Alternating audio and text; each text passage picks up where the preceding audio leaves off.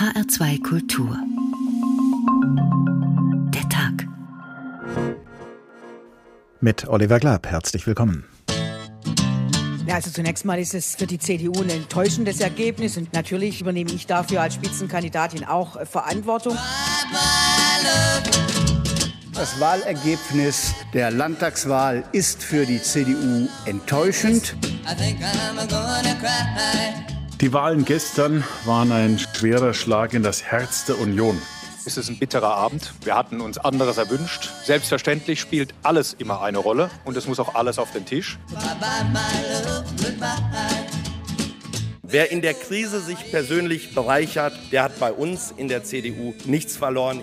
Jetzt geht es nicht darum, Personaldebatten zu führen, sondern zu sagen, was können wir besser machen. Darum muss es gehen, jeden Tag. Und dann muss derjenige auch für die breite Bevölkerung, für die Mitte der Gesellschaft wählbar sein. Da sind wir mit zwei Ministerpräsidenten ganz gut ausgestattet. Wir werden nicht mit dem Schlafwagen im September die Bundestagswahl bestehen können, sondern wir brauchen eine klare Richtung. Hello, emptiness. I feel like I could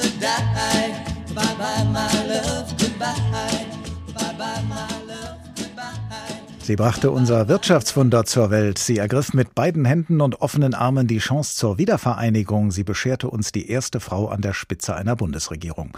Ohne die CDU ging fast nichts in mehr als 70 Jahren Bundesrepublik. Aber nun scheint ihr Stern, lange ein Fixstern am deutschen Parteienhimmel, immer tiefer zu sinken. Bei den jüngsten Landtagswahlen in Baden-Württemberg und Rheinland-Pfalz hat sie herbe Verluste erlitten. Bei den anstehenden Koalitionsverhandlungen dort droht sie am Katzentisch zu landen. Und so nehmen Regierungsbündnisse Bündnisse ohne die CDU immer mehr Gestalt an, in der Realität und in der Fantasie, und letzteres auch in der Bundeshauptstadt. Ein halbes Jahr vor dem ganz großen Urnengang der Bundestagswahl steht die CDU auf wackeligen Beinen. Als Regierungspartei wirkt sie verschlissen, als Wirtschaftspartei steht sie, Stichwort Maskenaffäre, unter Korruptionsverdacht, als Sammelbecken für Konservative scheint sie entbehrlich. Ausgerechnet die CDU, die immer für den Aufschwung stand, hat jetzt offenbar keine Konjunktur in einem Deutschland, in dem wir gut und gerne leben, so der CDU-Slogan bei der letzten Bundestagswahl. Ist das nur eine Delle, die sich wieder ausbeulen lässt, oder rutscht die CDU unaufhaltsam von der Rezession in eine nicht enden wollende Depression? Noch wissen wir nicht, wie es ohne die CDU weitergehen soll in Deutschland, aber ab dem nächsten großen Wahltag müssen wir es vielleicht einfach mal probieren. CDU, eine Partei, ohne die wir gut und gerne leben? Um diese Frage dreht sich diesmal der Tag in HR2 Kultur. Und ob ich schon wanderte im finstern Tal, fürchte ich kein Unglück, denn du bist bei mir. Der noch immer relativ neue und unerfahrene CDU-Bundesvorsitzende Armin Laschet dürfte als bibelfester Christdemokrat diesen Psalm kennen, aber ob er ihn in diesen Tagen von seiner Partei zu hören bekommt, darf bezweifelt werden. Denn die CDU hat durchaus Anlass, ein Unglück zu fürchten, obwohl Laschet bei ihr ist, schlimmstenfalls sogar genau deswegen. Und wie viel Halt da die Schwesterpartei CSU geben kann und will, ist nochmal eine ganz andere Frage. Aus Berlin, wo sich das Schicksal der Union im September entscheiden wird, berichtet Vera Wolfskämpf. Zusammen wollen CDU und CSU die richtigen Antworten finden, um im Wahlkampf zu überzeugen. Noch unterscheiden sich ihre beiden Chefs aber im Ton. Die Wahlen waren ein schwerer Schlag in das Herz der Union. Das Wahlergebnis der Landtagswahl ist für die CDU enttäuschend. Wo CSU-Chef Markus Söder vehement einen Neustart fordert, versucht sein CDU-Kollege Armin Laschet zu beschwichtigen ein Wake-up-Call. Es ist also nicht irgendwie so, jetzt machen wir das für die nächsten sechs, sieben Monate einfach weiter. Es ist ein Wake-up-Call. Also ein Wahlergebnis ist immer ein Weckruf. Ein neuer Aufbruch oder weiter nach Plan.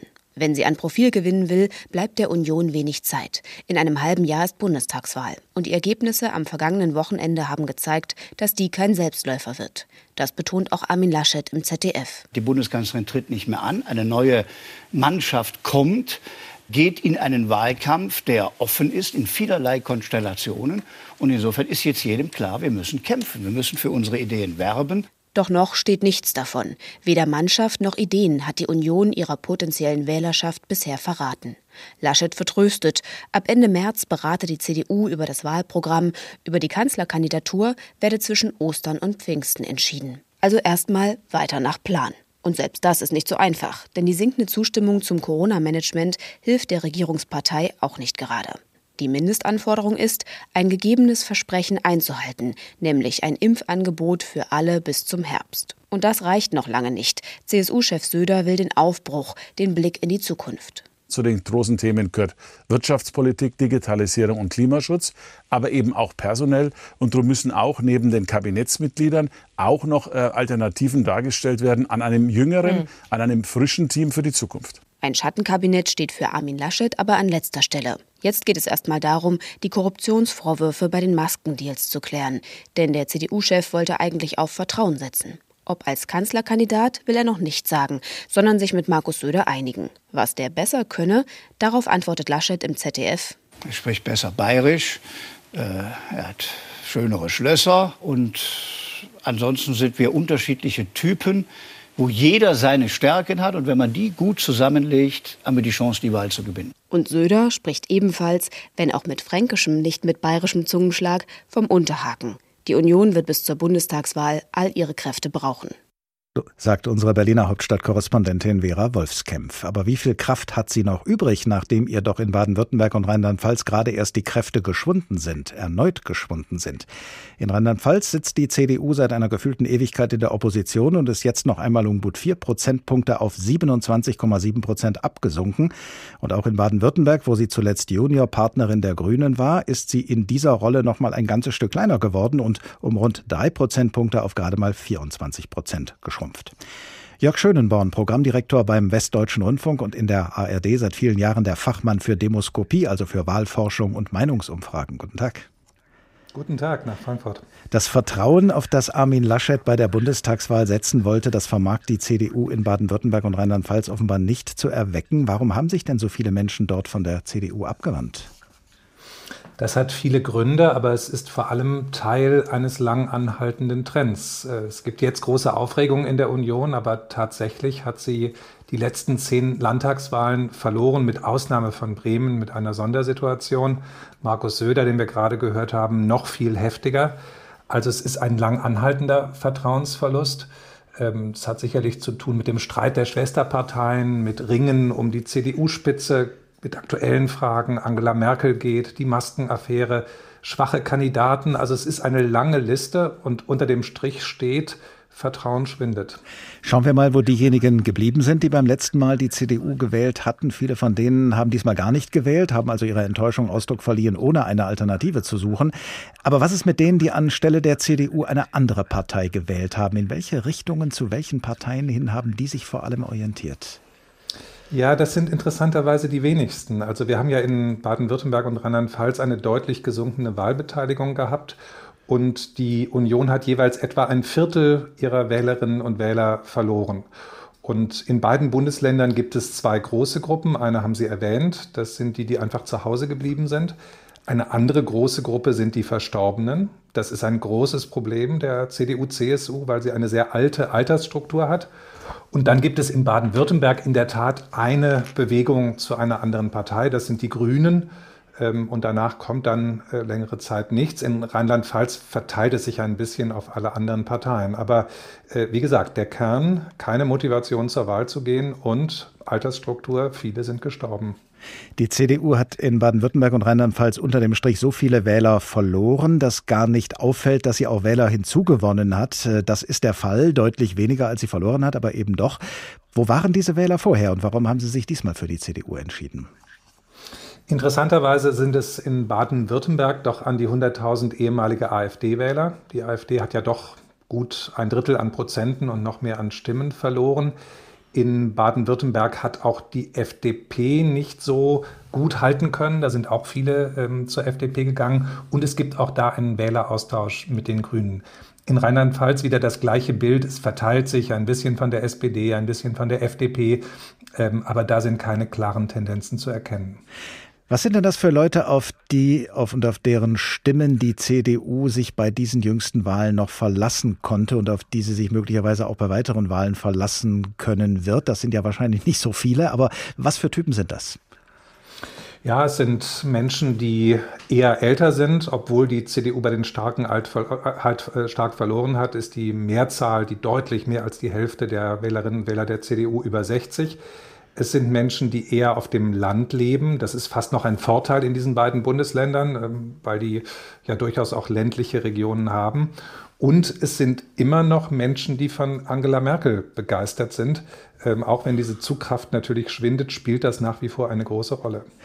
Wir und fast alle, die auf diese jüngsten Landtagswahlen schauen, versuchen ja über Rheinland-Pfalz und Baden-Württemberg hinaus bundespolitische Schlussfolgerungen zu ziehen. Aber in welchem Ausmaß sind solche Schlussfolgerungen überhaupt inhaltlich zulässig?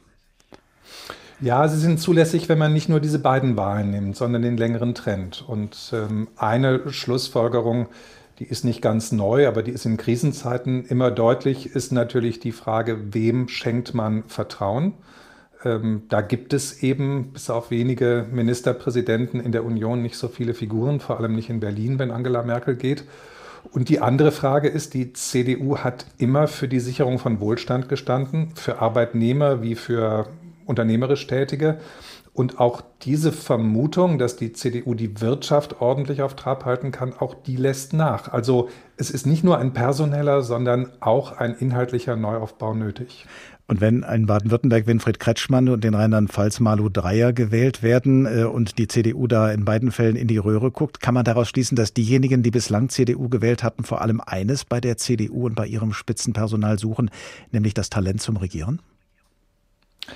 Das spielt mit Sicherheit eine große Rolle, weil die CDU ja traditionell immer eine undogmatische Partei war. Äh, die Kanzlerpartei oder Kanzlerinnenpartei, wie man sagt, der es vor allem um die Macht ging, um die Gestaltungsmacht und die ja seit ihrer Gründung ganz unterschiedliche Strömungen verbunden hat. Und insofern ja, die Wählerschaft der CDU ist auch überwiegend undogmatisch und will einfach gutes Regieren. Sie haben eingangs den Spruch vom letzten Wahlkampf zitiert. Jörg Schönenborn, Programmdirektor beim Westdeutschen Rundfunk und in der ARD seit vielen Jahren der Fachmann für Demoskopie. Vielen Dank. Sie hören den Tag in HR2 Kultur. CDU, eine Partei, ohne die wir gut und gerne leben? Das wagen wir zu fragen im Lichte der jüngsten Wahlschlappen, die die CDU erlitten hat. Weiter zurück in der Geschichte der CDU wäre es natürlich völlig abwegig gewesen, so etwas zu fragen, schienen doch in der Frühzeit der Bundesrepublik Deutschland im Zweifelsfall alle anderen Parteien entbehrlich, aber auf keinen Fall die CDU. Und dass der Mann an ihrer Spitze der Alte genannt wurde, hatte nicht nur mit dem Lebensalter von Konrad Adenauer zu tun. Der Alte war ja auch in seiner Eigenschaft als Chef, als Chef der ersten, der zweiten, der dritten und der vierten Bundesregierung. Er lief und lief und lief und lief und das Argument der CDU-Wahlstrategen, ihn weiterlaufen zu lassen, also ihn wiederzuwählen, lautete 1957 schlicht und einfach keine Experimente. Am Pult der Hebel und der Schalter regiert ein kluger Mann den Staat, verehrt als tüchtiger Verwalter, geschätzt durch seinen weisen Rat. Er stellte nach den Untergängen die Hebel wieder richtig ein. Und wir, die an der Leitung hängen, wir können sehr beruhigt sein.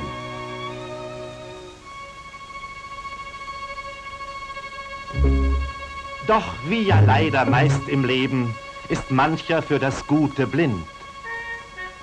Und es gibt Leute, die erheben den Anspruch, dass sie klüger sind. Und eines Nachts, lasst es uns träumen, es ist die Nacht der Bundeswahl. Da kriegen sie zu jenen Räumen das Schlüsselbund im Futteral. Und nun, nun fängt in der Zentrale die große Renovierung an. Man hört nicht auf die Warnsignale und jeder schaltet, was er kann. Wer viel versprach, der muss viel halten, wenn er dann selbst am Hebel sitzt. So wird vom Schalten und vom Walten das schöne Werk schnell abgenützt. Zuletzt, in jenem schlimmsten Falle, stellt man den Hebel NATO aus. Und statt der Sicherheit für alle kommt Kurzschluss übers deutsche Haus. Moral? Nur mit dem einen Ziele zu ändern, was schon Blüten treibt, steht alles, alles auf dem Spiele. Drum sorgt, dass es beim Alten bleibt. Und das blieb es dann auch nach der Bundestagswahl 1957, die Konrad Adenauer, der Alte, sogar mit absoluter Mehrheit gewann, was bis heute noch keine andere Partei in der Bundesrepublik geschafft hat auf Bundesebene und auch der CDU danach nie wieder gelungen ist. Es könnte ihr wohl auch nur gemeinsam mit ihrer Schwesterpartei gelingen, der CSU, denn nur sie kann in Bayern Stimmen holen für die Union. Aber zwei CSU-Politiker sind auch schon bundesweit auf Stimmenfang gegangen als Kanzlerkandidaten der Union 1980 Franz Josef Strauß und 2002 Edmund Stoiber. Beide waren erfolglos. Aber sie hatten ihre Chance bekommen, weil den damaligen CDU-Vorsitzenden ein Wahlsieg weniger zugetraut worden war als ihnen. Und da zeigen sich durchaus aktuelle Parallelen, denn es gibt viele innerhalb und außerhalb der Unionsparteien, die den CSU-Chef und bayerischen Ministerpräsidenten Markus Söder für einen besseren Kanzlerkandidaten halten als seinen Amtskollegen von der CDU, den nordrhein-westfälischen Ministerpräsidenten Armin Laschet. Grund genug also für meinen Kollegen Rainer Dachselt, auf die Töne zu lauschen, die der CSU-Chef von sich gibt und auf die Begleitmusik. Der Söder hat ein Telefon mit Asyltourismus. Klingelton hat 32 Kreuze gemacht. Ja, so kannte und geringschätzte man den Markus Söder in der satirischen Mitte. Ein prinzipienloser Machthalodri mit gelegentlichen Ausfallschritten nach ganz rechts. Eine krasse Fehleinschätzung, wie sich im Frühjahr 2020 herausstellte. Ein neuartiges Coronavirus erschien und sorgte für einen noch neuartigeren Markus Söder. Es geht doch jetzt um eine ganz tief ernste Sache. Es geht wirklich um Leben und Tod. Und schon ist der wendige Opportunist verwandelt in einen sorgenschweren Prinzipienmenschen zu allen Opfern bereit, die die Bevölkerung zu bringen hat. Ausgangssperren, Schulschließungen, Leseverbot auf Parkbänken. Aber die Bayern vollziehen das, was wir am Freitag äh, beschlossen haben, ganz großartig mit. Und nicht nur die. Ganz Deutschland staunt, was für ein starker und entschlossener Virenbekämpfer da im Süden den Schutz der Bevölkerung in die festen Hände nimmt. Bis zu 50 Prozent halten ihn im Laufe der nächsten Monate sogar für einen geeigneten Kanzlerkandidaten. Das ist angesichts der sonst üblichen Beliebtheit von Franken und Bayern im Rest des Landes ein Fabelwert. Was sagt man dazu? Mein Platz ist hier. Mein Platz ist in Bayern. Und nicht in Berlin? Natürlich, was denn sonst? Ich führe die Debatte ja nicht, es wird ja ständig über mich geredet. Eben. Was soll man machen, wenn das Volk nach einem schreit? Und nicht nur das Volk. Selbst Medien, die einen CSUler vorher nicht mit der Feuerzange angefasst haben, sind hin und weg vor Begeisterung über einen Söder, der vor brillanten Ideen überschäumt, wie man dem Virus beikommt. Die Strategie der Eindämmung ist unsere Strategie für ganz Deutschland. Nur kleinliche Nörgler haben darauf hingewiesen, dass das ja A in Deutschland nicht und B noch nicht mal in Bayern irgendwie funktioniert hat, dass dort im Gegenteil ein Hotspot nach dem anderen Hotspot aufploppt. Aber das liegt ja nicht an der Strategie von Markus Söder, sondern an den Tschechen, den Skifahrern, den Ausländern, den Kindern, den Querdenkern und vor allem an den Garmisch-Partenkirchenern. Garmisch-Partenkirchen ist ein Musterfall für Unvernunft. Noch schlimmer, sind nur die Kolleginnen und Kollegen aus der Ministerpräsidentenrunde, die einfach nicht machen, was Söder will und diesen für einen Bayern unerhörten Stoßseufzer aus ihm herauspressen. Ich bin ein überzeugter Föderalist. Aber ich glaube, dass der Föderalismus zunehmend an seine Grenze stößt. Tja, mit diesem Durcheinander könnte er als Notstandskanzler aller Deutschen ja fix Schluss machen, wenn die frisch geimpften Menschen im September aus Dankbarkeit für die Rückgabe von, naja, ein paar Freiheiten den Söder im Triumphzug ins Kanzleramt. Aber das wird wohl nix. Denn erst vergeigt die Bundesregierung das mit dem Impfstoff. Und die Schwesterpartei vergeigt gleich zwei Landtagswahlen. Und irgendwie scheint auch jemand gepetzt zu haben, dass wir müssen mehr tun, wir müssen handeln. Eigentlich immer nur bedeutet hat, vorne noch einen Lockdown und hinten hilft der liebe Impfstoff. Mit katastrophalen Folgen. Nur noch 43 Prozent der Bayern sind mit Söders Arbeit zufrieden. Das mag man sich gar nicht auf Bundesverhältnisse umrechnen. Und nach dem fabelhaften Aufstieg vor einem Jahr können wir heute sagen, Markus Söder ist fast schon wieder ganz der Alte. Neuen Polizeigesetz wird gern das Grundgesetz verletzt, denn wer dem Söder grad nicht passt, kommt ohne Soweit die Beobachtungen meines Kollegen Rainer Dachselt. Zu denen, die Markus Söder schon ziemlich lange und ziemlich genau beobachtet haben, gehört Uwe Ritzer, Journalist bei der Süddeutschen Zeitung und Mitautor des Buches Markus Söder, der Schattenkanzler, das im vergangenen Jahr erschienen ist. Guten Tag. Ja, hallo. Nach dem, was mein Kollege gerade geschildert hat, könnte man fragen, was zuletzt mehr gewachsen ist in bzw. rund um Markus Söder, der Kanzler oder der Schatten? Was meinen Sie? das ist wirklich eine gute Frage, ja, ja. Ähm, also mit dem Kanzler, äh, da, da haben wir ja eher einen Schrumpfprozess. Das klang ja auch vorhin an. Äh, die begeisterten Meinungsumfragen, die äh, schmelzen ja doch ziemlich ab. Äh, viele nervt auch inzwischen die Ankündigungspolitik von Markus Söder in Sachen Corona. Ähm, auf der anderen Seite hat er es natürlich wie kein anderer deutscher Politiker verstanden, dieses Virus für sich zu nutzen. Und wenn äh, dieser Virus äh, es mit irgendjemandem in Deutschland abgesprochen hat, äh, dass er über dieses Land herfällt, äh, um dem die Gelegenheit eines tollen Krisenmanagers zu geben, dann war es ja der Markus Söder. Nein, ernsthaft. Äh, ich glaube, man kann über die Kanzlerkandidatur ähm, der Union im Moment äh, keine hundertprozentige Aussage treffen, der wird's oder der wird's. Weil eben natürlich auch beide Schwesterparteien dabei mitreden. Und ist die Schwesterpartei CDU angeschlagen? Das ist der Anlass, äh, warum wir uns heute sehr intensiv mit ihr beschäftigen und damit eben auch mit der CSU. Nun könnte, wenn die Schwesterpartei angeschlagen ist, Markus Söder Morgenluft wittern im alltäglichen Sprachgebrauch. Also könnte er denken, jetzt ist meine Stunde gekommen. Aber in Shakespeares Hamlet, wo diese Redewendung herkommt, wittert ein Geist Morgenluft und weiß damit, dass die Geisterstunde vorbei ist und er verschwinden muss. Könnte also gerade das jüngste CDU-Debakel für Söder ein Anlass zu sein, äh, ja zu sagen, ich will mich nicht von der CDU mit in den Abgrund reißen lassen? Also ich will es mal andersrum beantworten. Wenn der Söder hergehen würde und würde sagen, ich will's machen, dann würde das in der CDU eine solche Abwehrreaktion auslösen, dass er definitiv keine Chance hat. Er ist in der Hinsicht, von der Hinsicht aus ist er taktisch klug, er wartet ab, er sagt auch immer, jawohl, der CDU-Vorsitzende hat äh, den Erstzugriff auf der anderen Seite, äh, Sie können sicher sein, wenn die CDU äh, die Sänfte auf die Schultern nimmt und äh, vor die Staatskanzlei nach München zieht und sagt, lieber Markus, du musst es machen, dann wird Markus Söder ganz schnell in diese Sänfte steigen und sich nach Berlin tragen lassen. Vielleicht auch deshalb, weil bei ihm daheim in Bayern auch die Maskenaffäre gerade um sich greift. Der ehemalige bayerische Justizminister ist ja jetzt auch ins Gerede gekommen. Ja, das fällt natürlich insofern äh, dumm in die Zeit, weil es der CSU nicht möglich ist, im Moment äh, mit dem Finger auch nur hinter, anderes, hinter einer vorgehaltenen Hand äh, auf die CDU zu zeigen. Es gibt heute den Fall, dass der frühere bayerische Justizminister Alfred Sauter eine Razzia über sich ergehen lassen muss. Gegen ihn wird ermittelt. Ähm, der Herr Nüsslein war ja auch ein CSU-Bundestagsabgeordneter, mit dem diese Provisionsaffäre losging. Also die CSU hat ganz schön vor der eigenen äh, Tür zu kehren. Und äh, ich denke, dass viele in der CDU das auch sehr äh, ja, sehr genau beobachten, was da jetzt passiert. Vor diesem Hintergrund gewinnt ja möglicherweise Söders Satz, den er nach den beiden Landtagswahlen gerade gesagt hat, eine neue Bedeutung. Er hat gesagt, die Union brauche neue Leute mit neuem Schwung. Haben Sie eine Ahnung, wen er wirklich damit meint? Also wenn Herr Söder sowas sagt, hat er in der Vergangenheit eigentlich immer in erster Linie sich gemeint. Also mhm. es kann ja nun keiner glauben, dass wenige Monate vor der Bundestagswahl äh, unmittelbar nachdem äh, die CDU äh, in einem quälend langen Prozess einen Vorsitzenden gekürt hat, dass da jetzt wieder irgendwie ein neues Kaninchen aus dem Hut gezaubert wird. Also das kann man vergessen.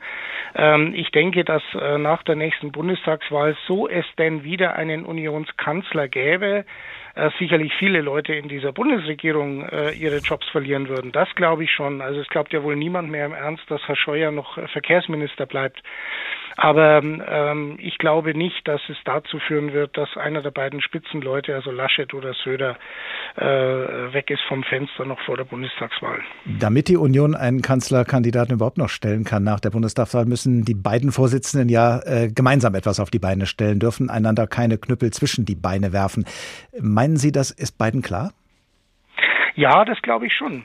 Die sind im Moment wie zwei Pokerspieler und äh, die schmeißen sich keine äh, Wurfpfeile um die Ohren, sondern die warten ab und jeder beäugt den anderen, aber es ist sicherlich auch keine pausenlose Rivalität zwischen den beiden. Ich glaube, da sind sie beide Pragmatiker genug, dass sie wirklich in einigen Wochen entscheiden werden, wer hat äh, die größten Chancen und auch für mich ist auch klar, wenn Herr Laschet sagt, ich mach's, dann wird Söder sicherlich keine offene Feldschlacht suchen. Wenn Sie die Karriere von Markus Söder sich anschauen, dann stellen Sie fest, dass er jemand ist, der das Risiko scheut.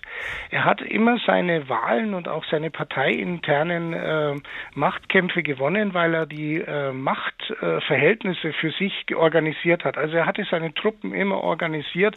Als es darauf ankam, standen die Gewehr bei Fuß. Aber das ist natürlich schwierig.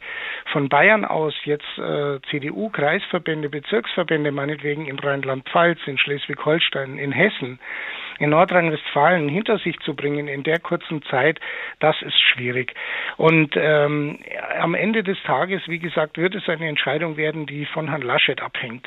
Es ist ja wahrscheinlich auch ein ewiges CSU-Dilemma. Die CDU muss aus Sicht der CSU schwach genug sein, damit die CSU bundesweit Einfluss hat, aber sie darf nicht zu schwach sein, sonst schadet es auch der CSU, oder?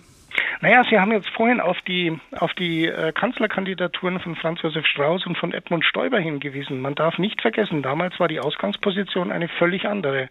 Es ging darum, gegen SPD-Kanzler anzutreten, und zwar gegen Kanzler, nicht einfach gegen Gegenkandidaten. Diesmal ist es völlig anders. Die Karten werden neu gemischt. Die Kanzlerin hört auf, für die SPD kandidiert Herr Scholz. Es wird also in jedem Fall für die Grünen wahrscheinlich Frau äh, Baerbock oder Herr Habeck. Ähm, mit anderen Worten, es wird auf jeden Fall einen neuen Kanzler respektive eine Kanzlerin geben.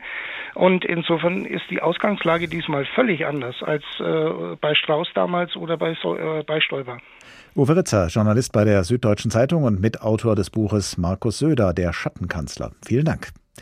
Sie hören den Tag in HR2 Kultur. Nach diesem wichtigen Ausflug zur CSU, der Schwesterpartei in München, gehen wir jetzt wieder näher heran an die CDU. Eine Partei, ohne die wir gut und gerne leben? Diese Frage werfen wir diesmal auf, mit Blick auf die Zukunft wohlgemerkt, denn in der Vergangenheit, und zwar über viele Jahrzehnte hinweg, hätte diese Frage wohl niemand ernsthaft gestellt. Jedenfalls nicht bis zur Bundestagswahl 1969. Damals war die CDU, ebenso wie heute, Seniorpartnerin einer Koalition mit der SPD, einer großen Koalition, wie man ein solches Bündnis damals noch zu Recht nennen konnte, jedenfalls quantitativ. Die Schwierigkeit, sich im Bundestagswahlkampf gegen einen Koalitionspartner zu profilieren, die sahen die damaligen CDU-Wahlstrategen durchaus. Und sie wählten deshalb den Slogan Auf den Kanzler kommt es an. Auf welchen? Nun, seinen Namen erfahren Sie, sobald der folgende Wahlspot genau 27 Sekunden gelaufen ist. Manche müssen über den Tag hinaussehen. Sie tragen Verantwortung. Sie behalten die Zeit im Auge, die Entwicklungen, die Politik, die Währung, und einer ist da, von dem sagt man, dass alles auf seinen beiden Augen steht. Der morgige Tag, die nächste Zukunft. Er hat den schwersten Job, den unsere Gesellschaft zu vergeben hat. Er muss klar blicken, richtig erkennen, den Weg suchen und finden. Zwei Augen für 60 Millionen Menschen. Kurt Georg Kiesinger. Vor 20 Jahren kam er als 40-jähriger Bundestagsabgeordneter in den Bundestag. Er machte sich schnell einen Namen, er saß in der ersten Reihe. Konrad Adenauer schätzte sein Augenmaß. Damals, als es darum ging, aus diesem zerschlagenen Land einen modernen Staat zu machen. Er war von Anfang an mit dabei. Er kämpfte gegen das Nein der Sozialdemokraten an. 1958 holte ihn die CDU nach Stuttgart als Ministerpräsidenten seines Heimatlandes Baden-Württemberg. Aber immer blieb er Bonn eng verbunden. 1966 trat er die Nachfolge Ludwig Erhards an. Seitdem liegt das Schicksal der Bundesrepublik in seiner Hand. Seitdem bestimmt er die Richtlinien der Politik. Sein Arbeitstag ist lang und schwer. Draußen in der Welt und drinnen im Land hat er Vertrauen ausgestrahlt. Alte Freundschaften hat er gefestigt, alte Missverständnisse auszuräumen versucht. Er ist der Mann des Gesprächs im Ausland und in unserem Land. In der Bundesrepublik weiß man, dass unter seiner Führung Konrad Adenauers Werk fortgesetzt wurde. Unsere innere und äußere Sicherheit sind während seiner Regierungszeit weiter verbessert worden. Kurt Georg Kiesinger verdient unser Vertrauen. Er bleibt Bundeskanzler. Auf den Kanzler kommt es an. Ja, aber es kommt eben auch darauf an, wer Kanzler wird. Und das war nach der Wahl von 1969 nicht der Christdemokrat Kurt Georg Kiesinger, sondern der Sozialdemokrat Willy Brandt, der eine Koalition mit der FDP bildete und damit zum ersten Mal nach dem Zweiten Weltkrieg bewies, dass es auch eine Bundesregierung ohne die CDU geben konnte. Und ausgerechnet in Baden-Württemberg, der Heimat von Kurt Georg Kiesinger, sind nun zum wiederholten Male die Grünen stärkste Partei geworden und die sondieren von heute an keineswegs nur mit der CDU eine Regierungsbeteiligung. Mit der CDU, die in den letzten Jahren an ihrer Seite die Juniorpartnerin sein durfte und nun vielleicht nicht einmal mehr auf eine solche Nebenrolle hoffen kann. Welch ein Unterschied zu früheren Zeiten, als noch Herr Späth im Ländle regierte. Unser Mann in Stuttgart, Knut Bauer, blickt zurück. Unter Lothar Späth segeln die Christdemokraten einsam und allein an der Macht. Das schwäbische Cleverle führt in den 80er Jahren eine CDU-Alleinregierung in Baden-Württemberg. Späth muss allerdings 1991 zurücktreten, weil er auf Kosten anderer in der Ägäis segelte. Der konservative Erwin Teufel bringt wieder Ruhe in die Landespartei bis sich mit Fraktionschef Günter Oettinger ein Vertreter der neuen städtischen CDU-Garde in Stellung bringt. Teufel will ihn verhindern und setzt vielmehr auf die konservative Annette Schawan. Die Mitglieder sollen entscheiden und Oettinger nimmt den Machtkampf an. Ich sage allen an der Spitze Annette Schawan meine faire Wahlkampfführung zu. Sportlich, hart, aber fair. Die folgende Schlammschlacht ist jedoch weder sportlich noch fair. Der ehe- und kinderlosen Annette Schawan werden lesbische Neigungen unterstellt. Das, was da in Flugblättern verteilt wird, ist schäbig, Absucht und Rufmord. Den ersten Mitgliederentscheid in der Geschichte der baden-württembergischen CDU gewinnt Oettinger mit rund 60 Prozent der Stimmen. 2006 wird er Nachfolger von Erwin Teufel, mit dessen Politik Oettinger schon als Fraktionschef nicht immer einverstanden ist. Das Primat des Ersten war mir immer klar, 14 Jahre lang. Ich habe meine Argumente eingebracht, habe einiges im Detail erreicht, aber habe mich gefügt. Zum Teil nicht mit voller Überzeugung. Diese Spaltung hat die CDU nie überwunden. Hier die ländlich geprägte konservative CDU, da die Anhänger einer liberalen städtischen Großstadtpartei. Ein Kurzzeitintermezzo bleibt Stefan Mappus als Ministerpräsident. Nach nur einem Jahr im Amt wird der Atomkraftbefürworter abgewählt. Dies ist ein bitterer Tag für die CDU in Baden-Württemberg. Dies ist ein bitterer Tag für mich persönlich. Die Katastrophe im japanischen Kernkraftwerk Fukushima und die Proteste gegen das Milliardenbahnprojekt Stuttgart 21 sorgen dafür, dass die CDU die Staatskanzlei nach fast sechs Jahrzehnten räumen muss. Seit zehn Jahren wird Baden-Württemberg vom Grünen Winfried Kretschmann regiert. Erst mit der SPD, dann ausgerechnet mit der CDU. Die nimmt ihre Rolle als Juniorpartner jedoch nie richtig an, fühlt sich insgeheim immer noch als Regierungspartei und kommt intern nicht zur Ruhe. Kultusministerin Susanne Eisenmann macht dem CDU-Landesvorsitzenden Thomas Strobel die Spitzenkandidatur streitig und setzt sich schließlich gegen ihn durch. Da gilt größtes Maß von Geschlossenheit, von Miteinander, von Partei, Fraktion Regierungsmitglieder, aber da bin ich zuversichtlich, dass wir dieses im Team hinbekommen. Davon kann jedoch nie die Rede sein. Im Zeichen der drohenden Niederlage rücken Unionspolitiker im Ländle schon vor dem Wahltag von Eisenmann ab. Sie wird sich aus der Politik zurückziehen. Ausgerechnet der als Spitzenkandidat geschasste Thomas Strobel soll die CDU in die nächste Landesregierung unter grünen Ministerpräsident Kretschmann retten. Diese Regierung hat für dieses Land die Weichen für die 20er Jahre gut und zukunftsgewandt gestellt. Insofern könnte ich mir auch eine Fortsetzung der Arbeit durchaus vorstellen. Ob es gelingt, ist offen. Kretschmann hat eine andere Option und braucht die CDU nicht. Die Höchststrafe für die einstige Ministerpräsidentenpartei in Baden-Württemberg. Wird die CDU also ausgerechnet für die Menschen in Baden-Württemberg eine Partei, ohne die sie gut und gerne leben? Professor Ursula Mönch, Politikwissenschaftlerin und Direktorin der Akademie für politische Bildung in Tutzing. Guten Tag. Guten Tag, Herr Glaub. In gleich zwei Milieus also war die CDU in Baden-Württemberg jahrzehntelang zu Hause, im ländlich-konservativen und im großstädtisch-liberalen Milieu. Haben Winfried Kretschmanns Grüne Ihnen in beiden Milieus das Wasser abgraben können? Ja, das ist tatsächlich das Neue und das Besondere an der baden-württembergischen äh, Grünen Partei, was ihr aber natürlich ohne Kretschmann nicht gelungen wäre. Also Kretschmann ist im Grunde für ja die auch die ländliche Bevölkerung in Baden-Württemberg äh, die Fortsetzung äh, von CDU-Politik mit grünem äh, Label äh, und bei in den großstädtischen Milieu tun sich äh, tut sich die CDU ohnehin immer schon schwer und jetzt ist es erstmals als auch den Grünen gelungen, mit Kretschmann eben auch bei den Älteren, also die ältere Wählerschaft für sich zu gewinnen. Äh, ja, da hat sich sehr vieles verändert im Ländle. Gleichwohl wird eine Partei wahrscheinlich niemals eins zu eins eine andere Partei ersetzen können bei allen. Insofern wird also zwischen CDU und Grünen auch in Baden-Württemberg äh, noch Unterschiede, äh, wird es noch Unterschiede geben. Mit welchem Pfund hätte denn die CDU in Baden-Württemberg möglicherweise wuchern können, um wieder Terrain zurückzuerobern?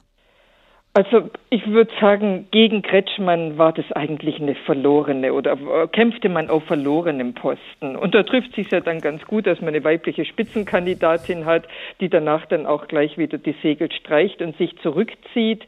Äh, die CDU hätte mit einem Argument, aber das hat sie natürlich auch versucht voranzubringen, und das ist natürlich in Baden-Württemberg die Wirtschaftskompetenz. Das ist bundesweit das Spielfeld, auf dem die CDU im Grunde immer am meisten Kompetenz für sich in Anspruch nimmt.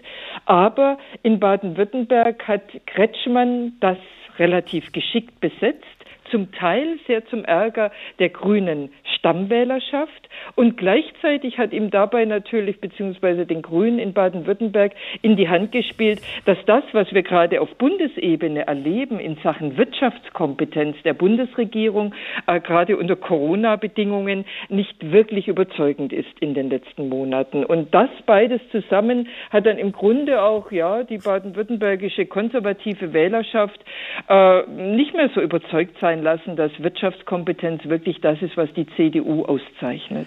In Rheinland-Pfalz ist die CDU schon viel länger an keiner Regierung mehr beteiligt gewesen, nämlich schon seit 1987 nicht mehr. Davor war, das Land umso fester in CDU-Hand unter Helmut Kohl oder Bernhard Vogel, um nur zwei Namen zu nennen. Warum ist die CDU auch in diesem einstigen Stammland abgemeldet, schon seit langer Zeit? Das ist tatsächlich das Frappierende, weil wir bei Landtagswahlen und bei Bundestagswahlen da durchaus große Unterschiede sehen in Baden-Württemberg und in Rheinland-Pfalz vor allem. Und wir sehen auch bei den Kommunalwahlen Unterschiede. In, in Rheinland-Pfalz äh, ist ganz interessant, dass da die, äh, die konservativen Wähler einerseits sich anscheinend durchaus auch arrangiert haben mit Malu Dreyer. Also da hat dann dieser, äh, dieser ja, Spitzenkandidatenbonus oder Amtsinhaberbonus gezählt. Und wir sehen ja in Rheinland-Pfalz, dass es da durchaus konservative Wähler gibt neben der CDU und die sind dann in diesem Fall zu den Freien Wählern gegangen. Also dieses sogenannte bürgerliche Lager, das ist einfach auch aufgespalten. Wir haben immer noch AfD, wenn auch deutlich nicht mehr so stark wie früher auf der rechten Seite und wir haben neben der CDU, aber sowohl in Baden-Württemberg als auch in Rheinland-Pfalz die Freien Wähler. Einmal haben die es geschafft und das andere Mal nicht. Nach allem, was wir hier in Hessen davon mitbekommen haben, hat die CDU sowohl in Baden-Württemberg als auch in Rheinland-Pfalz auch personell eher schwache Alternativen angeboten gegen die politischen Schwergewichte Kretschmann und Dreier. Und auch beim Rennen um den Bundesvorsitz hat sich nicht unbedingt der Eindruck aufgedrängt, als hätten die Parteitagsdelegierten da wirklich eine attraktive Auswahl gehabt. Warum tut sich die CDU seit geraumer Zeit so schwer damit, gutes Führungspersonal aufzubieten?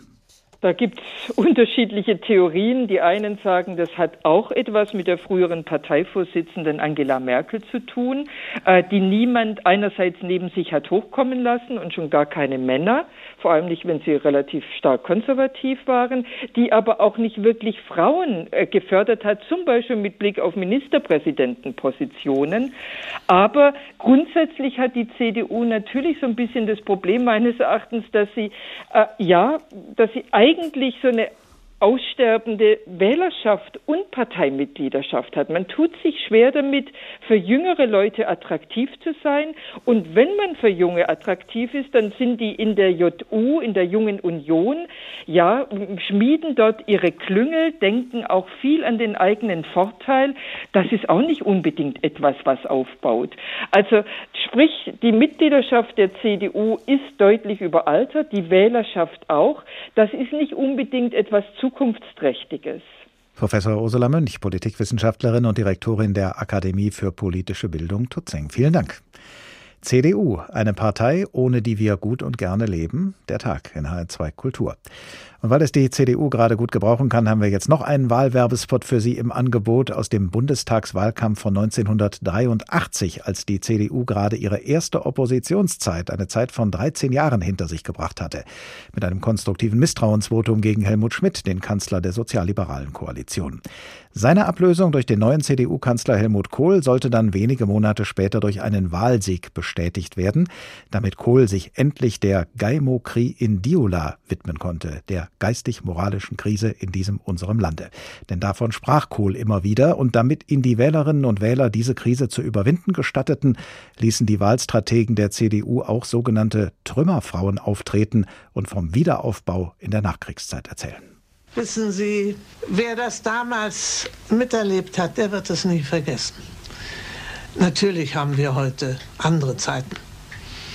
Aber als nach dem Krieg alles in Schutt und Asche fiel, in Trümmern lag, da haben wir einfach angepackt. Die Frauen genauso hart wie die Männer. Als Adenauer Kanzler wurde, da sind sich auch die Herren Politiker noch mit sehr viel mehr Respekt begegnet als heute. Alle haben mitgeholfen beim Wiederaufbau. Und das sollte heute nicht mehr möglich sein. Der Herr Kohl kennt doch diese Zeit auch noch. Der hat ja damals als junger Mann schon mitgearbeitet. Als die CDU an der Regierung war, da hatten wir keine Schulden und keine Arbeitslosen, so wie heute. Man sagt ja, dass die CDU etwas von Wirtschaft versteht und mit Geld umgehen kann. Und mit der SPD ist doch vieles nur schlechter geworden. Wegen meiner Rente habe ich doch in den letzten Jahren vielleicht manchmal Angst gehabt, was man sich da so alles erzählt hat. Und heute kann ich doch wieder sicher sein, dass meine Rente im Juli erhöht wird. Ich vertraue Helmut Kohl. Der weiß, was jetzt Not tut. Sparsam sein, arbeiten und zusammenhalten. Helmut Kohl. Immer mehr Deutsche erkennen, seine Politik für Frieden und mehr Menschlichkeit ist das, was unser Land jetzt braucht. In kurzer Zeit hat er erreicht, dass wir wieder das Selbstvertrauen haben, unsere Probleme gemeinsam zu lösen. Dieser Kanzler schafft Vertrauen.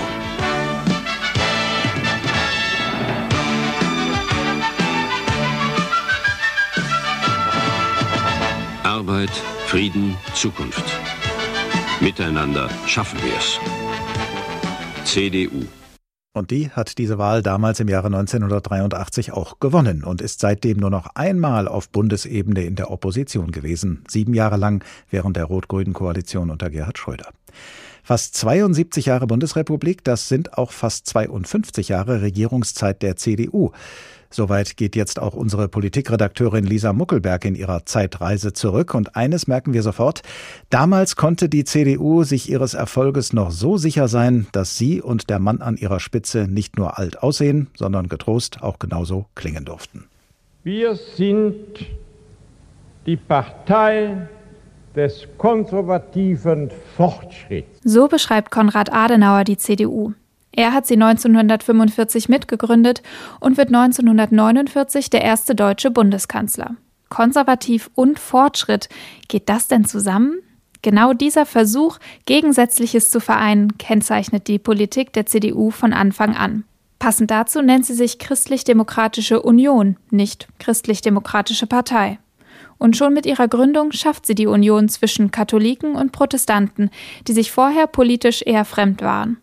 So beschreibt Eugen Gerstenmeier, auch Mitbegründer der CDU, das Prinzip Volkspartei. Praktisch heißt das für die CDU, die Tore eben immer wieder weit aufmachen.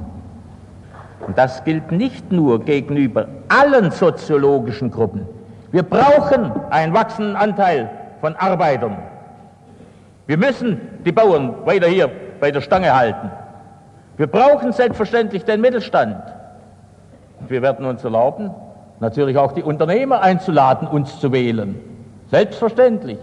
Meine Damen und Herren, wir können sagen, wir sind für alle da. Bloß nicht anecken, sondern die Masse mitnehmen. Das liegt in der DNA der CDU. Und es funktioniert, vor allem in der Nachkriegszeit. Unter dem Motto Keine Experimente ist Konrad Adenauer äußerst erfolgreich. Das Ergebnis war schon vor Mitternacht vorauszusehen und die endgültige Auszählung ergab einen erneuten Vertrauensbeweis für Dr. Konrad Adenauer, dessen Partei die absolute Mehrheit der Stimmen für sich gewann. Das war 1957. Die Politik der CDU in den 50er Jahren prägt die Bundesrepublik bis heute. Mit Ludwig Erhard kommt die soziale Marktwirtschaft und mit ihr auch das Wirtschaftswunder. Und noch einen prägenden Moment seiner Geschichte erlebt Deutschland unter einer CDU-Regierung, die Deutsche Einheit. Sie verschafft Helmut Kohl den Beinamen Kanzler der Einheit und sorgt mit dafür, dass er 16 Jahre lang Kanzler bleibt. Wir sind und bleiben die große deutsche Volkspartei der Mitte. Wir bieten die politische Heimat für alle unserem Volke an, die aus unseren Prinzipien zu uns kommen. Und was sind die Prinzipien, die Grundsätze der CDU? Die drei Säulen, zu denen sie sich bekennt, scheinen weit auseinanderzustehen. Christlich-sozial, liberal und konservativ will die CDU sein. Auf ein erstes Grundsatzprogramm einigte sie sich erst über 30 Jahre nach ihrer Gründung. Aber die Grundlagen ihres jahrzehntelangen Erfolges hatte schon Konrad Adenauer umrissen. Ich kann das nicht oft genug äh, wiederholen, dass Stetigkeit in der Politik die Grundlage für das Vertrauen ist und damit auch die Grundlage für den Erfolg. Also sprach Konrad Adenauer. Die Stetigkeit der CDU also sei das Geheimnis ihres Erfolges. Stefan Andreas Kastorf, Herausgeber der in Berlin erscheinenden Zeitung Der Tagesspiegel. Guten Tag. Guten Tag. Ist der CDU ihre Stetigkeit abhanden gekommen oder ist Stetigkeit eben doch kein Erfolg, sondern eher ein Misserfolgsgeheimnis? Oh, das ist eine ganz große Frage. Also, ich glaube nicht, dass der CDU ihre Stetigkeit abhandengekommen ist. 15 Jahre regiert im Bund Angela Merkel. In vielen Ländern regieren viele andere auch sehr lang. Nein, in der Hinsicht nicht. Ich muss aber immer noch lächeln über ah, die Stimme, die rheinische Stimme von Konrad Adenauer, großartig, und den Begriff konservativ und Fortschritt. Und die Kollegin hat ja schon gesagt, das sei ein Widerspruch, finde ich gar nicht.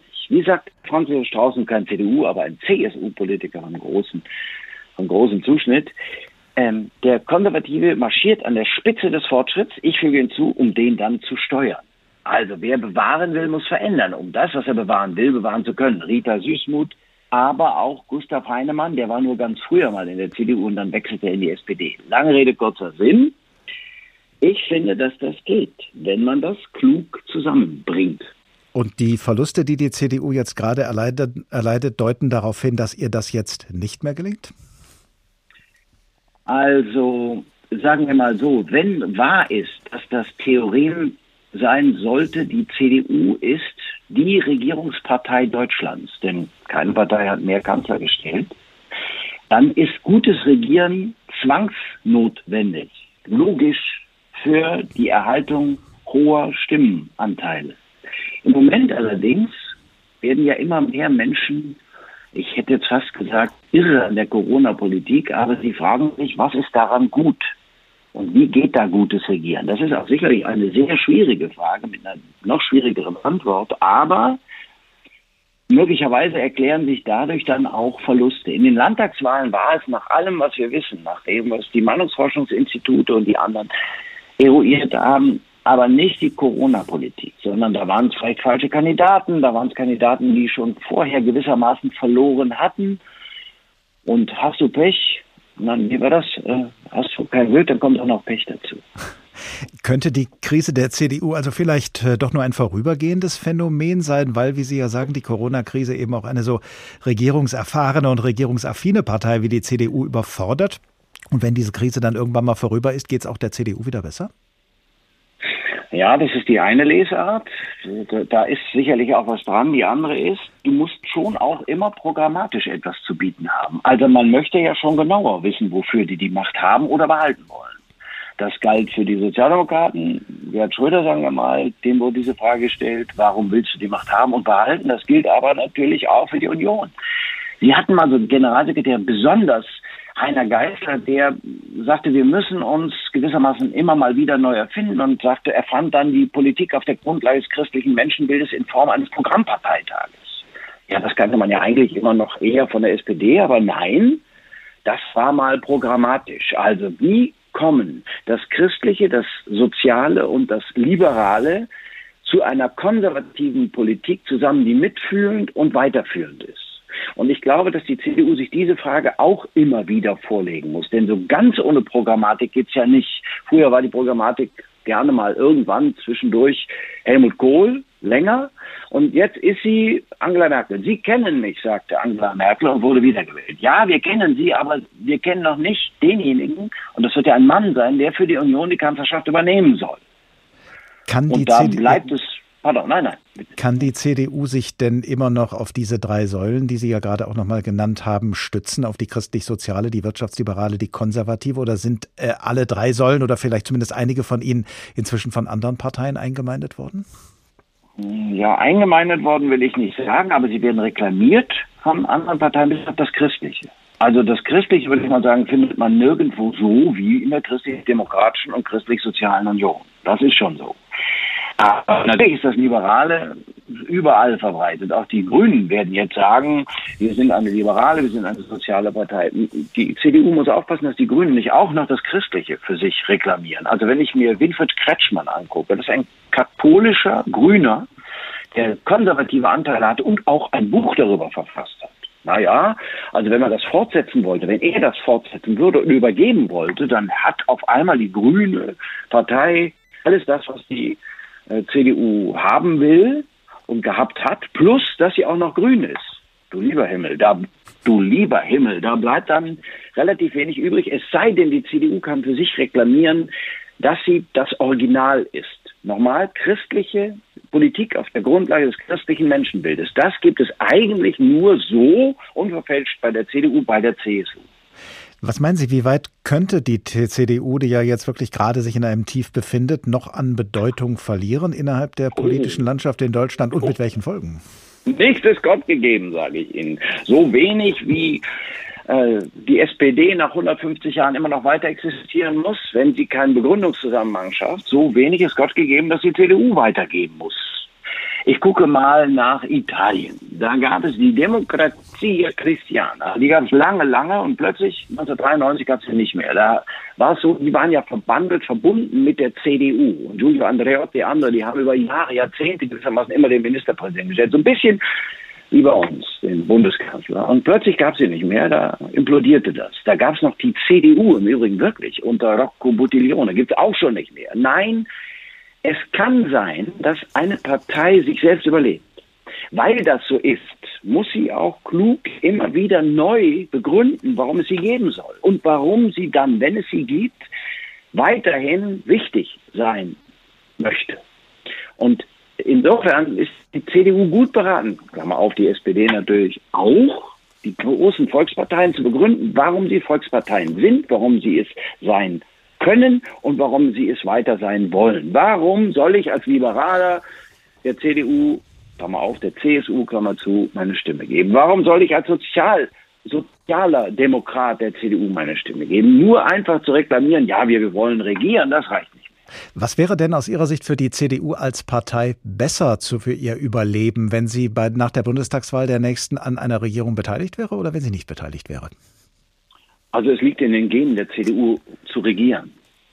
Und wenn sie nicht regiert, dann möchte ich mal sehen, wie eine CDU in der Opposition äh, sich regeneriert. Das war schon mal schwierig für die CDU. Gut, für die äh, anderen Parteien, für die Sozialdemokraten auch. Das hat ja auch lange gedauert, bis sie dann endlich mal wieder einen Kanzler stellen konnte, nicht wahr? Gerhard Schröder, das hat ja ewig gedauert. Ähm, aber die CDU, die ist keine keine wirklich gute Oppositionspartei.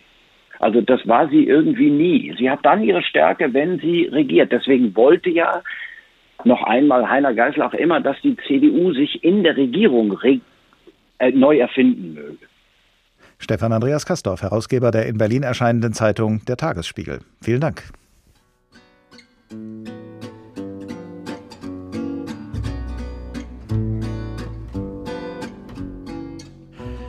CDU, eine Partei, ohne die wir gut und gerne leben? Um diese Frage und um diese Partei drehte sich diesmal der Tag in HR2 Kultur. Ob Deutschland ohne die CDU ein Land wäre, in dem Sie gut und gerne leben, diese Entscheidung überlassen wir natürlich Ihnen. Stoff zum Nachdenken darüber haben Sie ja jetzt. Ich heiße Oliver Glab und ich wünsche Ihnen eine gute Zeit. Bis zum nächsten Tag.